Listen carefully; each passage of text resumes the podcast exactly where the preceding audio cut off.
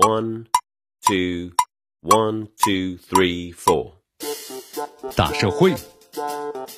小新闻，新鲜事儿，天天说。朋友们，你们好，这里是天天说事儿，我是江南。只要花二百九十八元，就能够在育婴摄影店啊查出胎儿的性别，没听错啊，没听错。这孕妇做完这个 B 超啊，就告知性别之后呢，会收到这个婴儿袜，然后呢，蓝色代表是男孩，粉色代表女孩。你看这记者调查发现呢，虽然是明知呢非医学需要鉴定胎儿性别啊，在咱们中国是不允许的，但在各大的这个点评的平台呢，婴幼 APP，包括呢各大的搜索引擎，一些隐蔽的这个查性别的专门店呢，那么都在那偷偷的做这个性别的鉴定生意。禁止非法胎儿性别鉴定，咱们国家呀早有明文规定。关于禁止呢非医学需要的胎儿性别鉴定，包括呢选择性别的人工的终止妊娠的规定，在二零零三年就开始实行了。此后呢，相关的法律和政策也在不断的修订和完善，也都呢一再重申这个原则。但是从最初个别的医疗机构违规操作呀，到后来部分的私人医院的隐蔽的进行，再发展到现在呢，连些这个医疗资质都不具备的这育婴的摄影店的违规经营。可以说是，尽管法律越来越完善了，但依然不能够低估啊这违规胎儿性别鉴定发生的概率。你看这次媒体的调查呢，再次就提供了这现实的佐证啊。他们一般都比较隐蔽，这表面上看呢，它就是一家育婴的摄影店，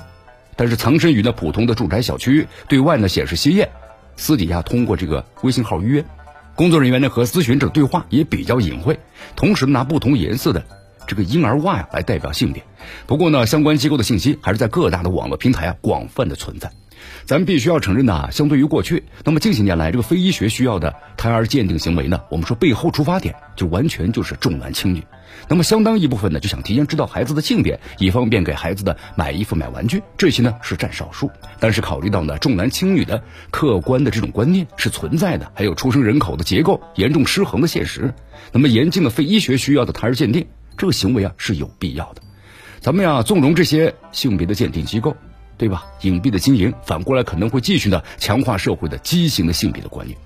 那么就这个查处而言的话，确实存在一定的难度，比如当事人配合度很低，客观取证的非常的不容易，这流动性和隐蔽性呢都很强。那么从以往查处情况来看呀，监管和执法力度强化，显然有不小的空间，还需要挖掘。比如说，像提供这个 B 超服务的机构，就需要呢医疗机构执业许可证。那么操作人员呢，需要持有是执业医师证书，还有医师的资格证书等等。B 超属于是医疗器械，那么需要有相应的资质才能够购买。